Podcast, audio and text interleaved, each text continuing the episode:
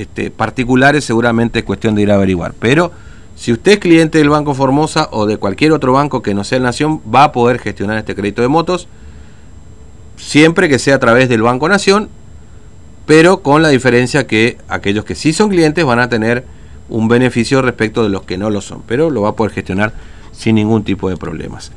Eh, ¿Quién nos está esperando? Matías, muy bien, vamos a la calle. TVO Digital y Diario Formosa Express presenta Móvil de Exteriores. Matías, buen día, ¿cómo estás? Buen día, Fernando. Buen día para toda la audiencia.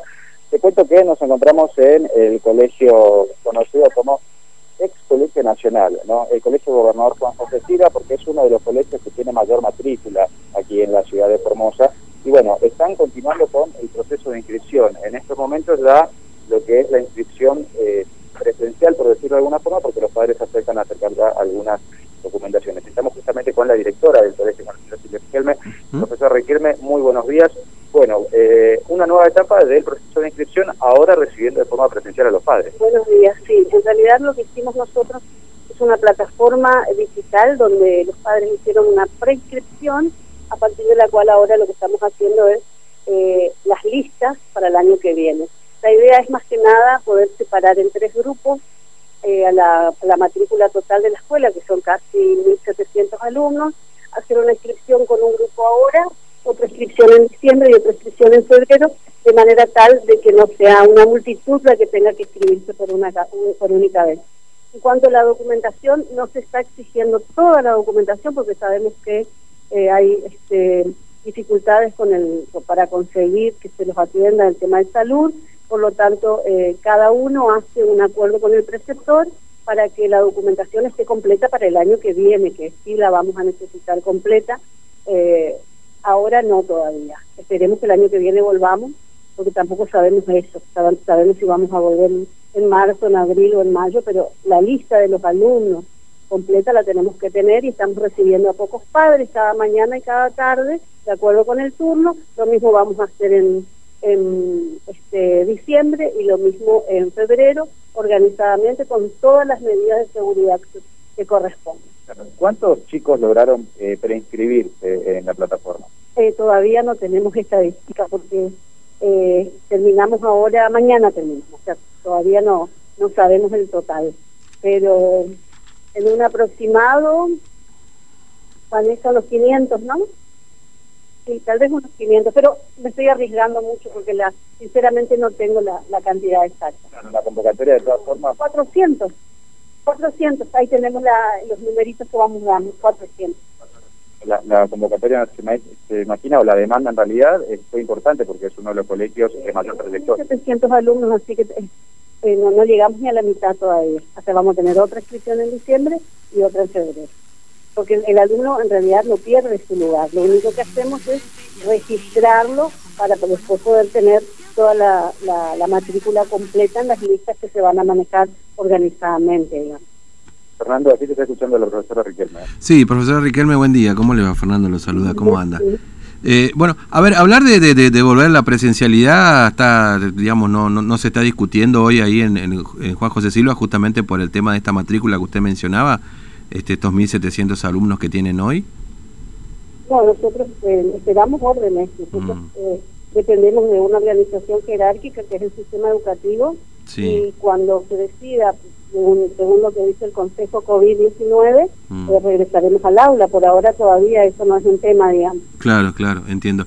Este, y, y, y- pero bueno, sí las clases continúan, digamos, ¿no? Es decir, de manera Las clases se virtual. están dictando desde el día 1 Sí. de la pandemia, en que armamos una plataforma Google Classroom. La escuela eh, tiene las aulas por profesor, por, por asignatura, por curso, por división. Los preceptores tienen su Classroom, los directivos tenemos nuestro Classroom, las asesoras pedagógicas también, y nos comunicamos por Mm. Classroom, por eh, WhatsApp y por llamada telefónica con todas las familias Sí, con aquellos alumnos que no ingresan al classroom, que no, no están eh, trabajando, se hace, un- se hace, digamos, un seguimiento que lo hacen las asesoras pedagógicas, mm, yo personalmente también, eh, imprimimos los trabajos que envían los profesores y el padre pasa por la escuela a retirar el trabajo eh, completa el alumno, lo devuelve al establecimiento y el profesor corrige, le, informamos a través de WhatsApp si el chico no tiene señal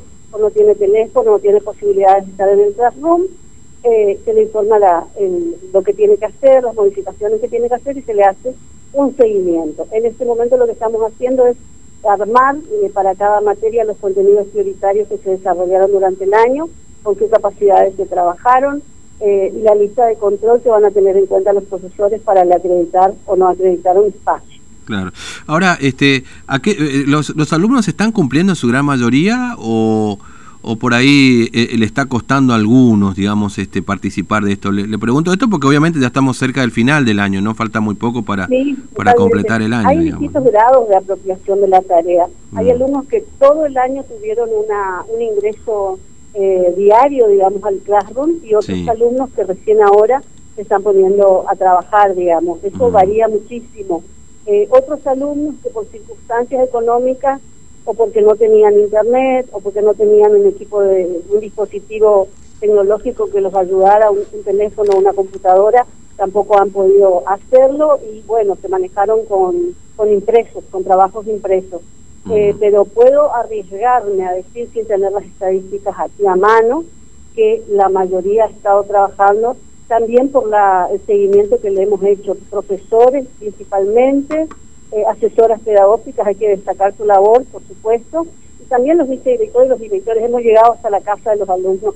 Con eso les digo todo. Sí. Ahora, eh, que todos están haciendo, todas las escuelas están haciendo lo mismo. Sí. Ahora, eh, se, se, está trabajando para, para el año que viene, sobre todo para que los chicos, bueno, en principio, por supuesto, cumplir con todos los espacios eh, correspondientes en este noviembre, febrero y marzo, pero con este concepto de el, pendiente de aprobación, es decir, que el chico pueda este, subir al próximo año eh, con el compromiso de aprenderlo acreditado, digamos, ¿no? ¿Es, es un concepto que se está trabajando? Por eso es que los profesores están entregando en este momento los contenidos que fueron desarrollados durante el año, mm. porque tampoco han sido desarrollados todos los contenidos previstos, ¿me entiende? Y los chicos que han tenido, que, van, que tengan un pendiente de aprobación, por supuesto van a completar aquello que no han logrado eh, durante el ciclo 2021, que esperemos haya retorno, porque también es incierto. Sí, sí eso depende de una decisión que escapa a la escuela, digamos. Claro, sí, sí, obviamente, sí, esto...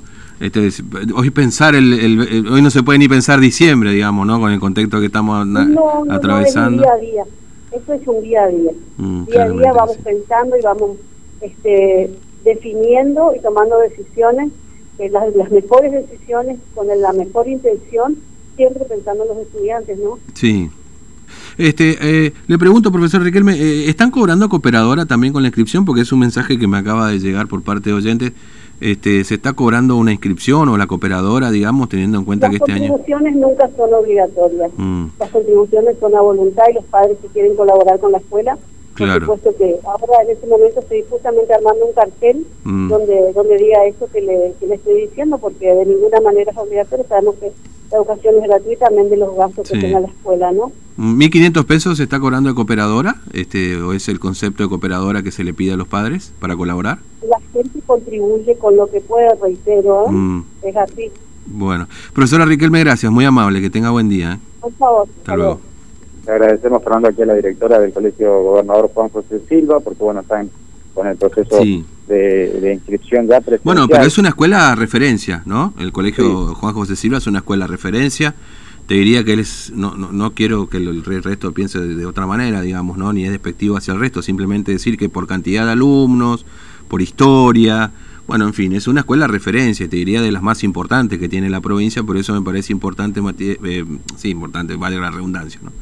Este, e, es, bueno que te hayas pegado una vuelta por ahí, porque, porque digamos, de alguna manera, esta referencia que marca o este faro, que es el Colegio Gobernador Juan José Silva, eh, eh, nos, nos sirva a nosotros también para entender lo que pasa con el resto de las escuelas, ¿no es cierto? Sobre todo en esto de la presencialidad, en la vuelta a clases, en qué va a pasar con los chicos que, bueno, nosotros ya lo hemos discutido y debatido este tema del, del pendiente de aprobación, pero bueno, es un concepto que se está trabajando en las escuelas, ¿no es cierto? Este, bueno, están en proceso de inscripción, ¿no? Todavía para el año que viene. Pero la verdad que todo es un escenario muy complejo este que tenemos, ¿no? No, digo en el mecanismo, porque la verdad que está bien. Fíjate vos que la ventaja, en todo caso, entre comillas, de este proceso de inscripción con esta plataforma online, tiene que ver con que hoy no se ven filas de padres días esperando para poder inscribir a los chicos, digamos, ¿no? Claro, y ahora está eh, ordenado en este proceso de, porque está dividido la cantidad de chicos que se preinscribieron eh, vía web en tres grupos, ¿no? Eh, tres grupos divididos en distintos meses, ¿no? Y son por la mañana y por la tarde cuando tienen que venir los padres y acercar la documentación, no todas, porque hay algunas documentaciones que no están disponibles ahora, Mm. pero sí como para ya eh, armar las carpetas y armar los legajos de, de los chicos. Es por eso que se puede ver un movimiento constante de padres, sobre todo en el sector del sur, aquí de eh, el colegio, porque están ya adelantándose al año que viene, porque hay otros colegios que recién para el año que viene van a eh, iniciar este proceso esencial para que los padres acepten la documentación. ¿no? Pero acá por la cantidad de chicos eh, que se han preinscrito, obviamente tienen que tener también la, la, la cantidad de inscripciones Sí. concretas. ¿no? Pero la preinscripción es una cosa, la inscripción es otra cosa. ¿no? Uno puede preinscribirse, eh, a lo mejor se preinscribió en otro colegio, se preinscribió en Mm. otro colegio, después termina eligiendo por cuál. Claro, sí, esto pasa, ¿no? Lo habíamos hablado el otro día también justamente con el director de, educación terciaria, ¿viste? Que por ahí se inscriben en dos o tres carreras, o chicos que a lo mejor, ¿viste? Este, no, no logran presentar toda la, la documentación o se deciden por hacer otra cosa. Y a veces como el tema que de la inscripción online es más fácil, porque lo puedes hacer de tu casa, sin necesidad de tener ahí a la mano toda la documentación, bueno, es mucho más accesible, digamos, ¿no? Por eso a lo mejor puede eh, elevar el volumen de preinscripciones, pero después, claro, a la hora de ir a inscribirse, llevar toda la documentación, etcétera, bueno, eh, hay un porcentaje bastante importante que no, no, no, no, no lo hace, digamos, ¿no? Por estos Claro. factores que mencionábamos recién. Pero claro, esa, esa desventaja en todo caso, entre comillas, tiene la inscripción online, que al ser más fácil, por ahí te genera un volumen de demanda que después, bueno, la realidad es mucho es más inferior. Lo que pasa es que, claro, vos estás gestionando el sistema, ves que calculás que van a ser 200, 300, y de golpe tenés 500 inscriptos y te empieza a temblar las piernas, ¿viste? Vos decís, ¿cómo Claro. hago para solucionar todo esto? Pero bueno, en definitiva, después no se presentan esos 500, se presentan mucho menos, digamos, ¿no? Claro, pasa, y pasa en todo, pasa a nivel secundario, terciario, en la propia... eh, Bueno, mira, el último ejemplo fue el del Poder Judicial. Se presenta, Claro. se inscribieron no sé cuántos, como 30.000 no sé qué se inscribieron. Después, bueno, se presentó la mitad. Claro, ¿Viste? Entonces termina pasando esto. Digo, la facilidad de poder inscribirse, de preinscribirse online, estando en la casa. y, ah, yo me inscribo y después veo qué pasa, ¿no? claro. Y bueno, esto hace que, que se eleve el volumen. Claro, bueno, también eh, vinimos sí. acá, Fernando, eh, esto siguiendo, la- cambiando un poquito de tema, pero también tiene que ver con la, la- la cuestión de los chicos, eh, porque de este colegio habían presentado el, el pedido para las fiestas de las recepciones. Para claro, de las sí, sí. Que hay un protocolo también, ¿no? Exactamente, hay un protocolo y acá en este colegio los chicos ya han tomado la determinación, o se le dio la opción a los chicos de eh, 12 alumnos, como establece el protocolo, con tutores o el curso completo sin tutores, Mm. que los tutores le esperen en la plaza. Bueno, hay algunas divisiones que allá han tomado esa decisión de hacer su acto de colación sin los padres. ¿No? compartir con los compañeros sin los padres y después con los padres encontrarse eh, en la plaza que se encuentra eh, enfrente. Pero viene un poco también a, a, a colación nada más, Fernando, hablando de este último trayecto ya del año para lo que es la etapa de educación. Mm. Bueno, eh, sí, esto, eh, pues sí, hay un protocolo, ¿no? Porque ya se acerca fin de año. Es decir, esto, esto demuestra que estamos muy lejos en algunos colegios, este, de, de- de llegar a la presencialidad, ¿no? Porque Sí. me da la sensación, ahí le decía la directora, nosotros esperamos que el COVID-19 nos autorice, que el Consejo, no que el gobierno provincial. Pero da la sensación de que hay colegios como este, como la Escuela de Comercio, no sé, imagino por ahí, este, ¿cómo se llama? Polivalente de Arte, la Escuela Normal, formación docente, que por volumen de alumnos, es decir, por matrícula, este año me da la sensación de que no van a volver a la semipresencialidad o no van a No. volver directamente a las aulas, ¿no? Mira, estamos a, el 16 de diciembre terminan las clases, ¿no es cierto? Sí, Ya falta menos un mes. sí, ya está, no. O sea, me da la en sensación de que es muy difícil, ¿no? Eh, vos fíjate, a- hoy, eh, claro, en, todo, en, en general en todo el mundo los chicos están, están en las escuelas. Eh, ayer la noticia era justamente que el gobernador de Nueva York había clausurado las clases, ¿no? Este, justamente por esta cuestión, por la cantidad de casos.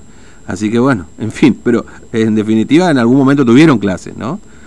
Eh, digo esto porque me parece que un poco vamos viendo todo lo que va pasando en el mundo, ¿viste? Con respecto a esta historia del coronavirus y, y demás, ¿no? Así que la verdad que no sé si, si no sé, la verdad que honestamente creo Matías vos, vos que estudiás también, por eso te lo pregunto. Parece que un poco las consecuencias de que los chicos no hayan estado en las clases nos va a llevar años recuperar. ¿eh? Y además tenemos un 2021 que es incierto todavía. No soy, no soy estudioso. No, no, está bien, pero eh, digamos, sos estudiante. Imagino que, Claro. que vos como estudiante eh, recibís el impacto de no tener clases supuesto. presenciales, digamos. Por ¿no? supuesto, y te lo contaba el otro día. eh, en, mi carrera hay algunas materias que no las, la- las voy a recursar el año que viene porque necesito aprenderlas. No es lo mismo aprender en un entorno virtual que en un entorno presencial. Mm, Entonces, eh, no por una cuestión, es por una cuestión personal, pues si el día de mañana yo voy a trabajar de esto, ¿cómo voy a pararme una hora a tratar de enseñar algo que no aprendí? claro, tal cual. Bueno, eh, Matías, gracias. Hasta luego. Hasta luego, Fernando. Bueno, es importante lo que dice Matías, ¿no? Porque yo creo que la mayoría de los padres nos preocupamos por este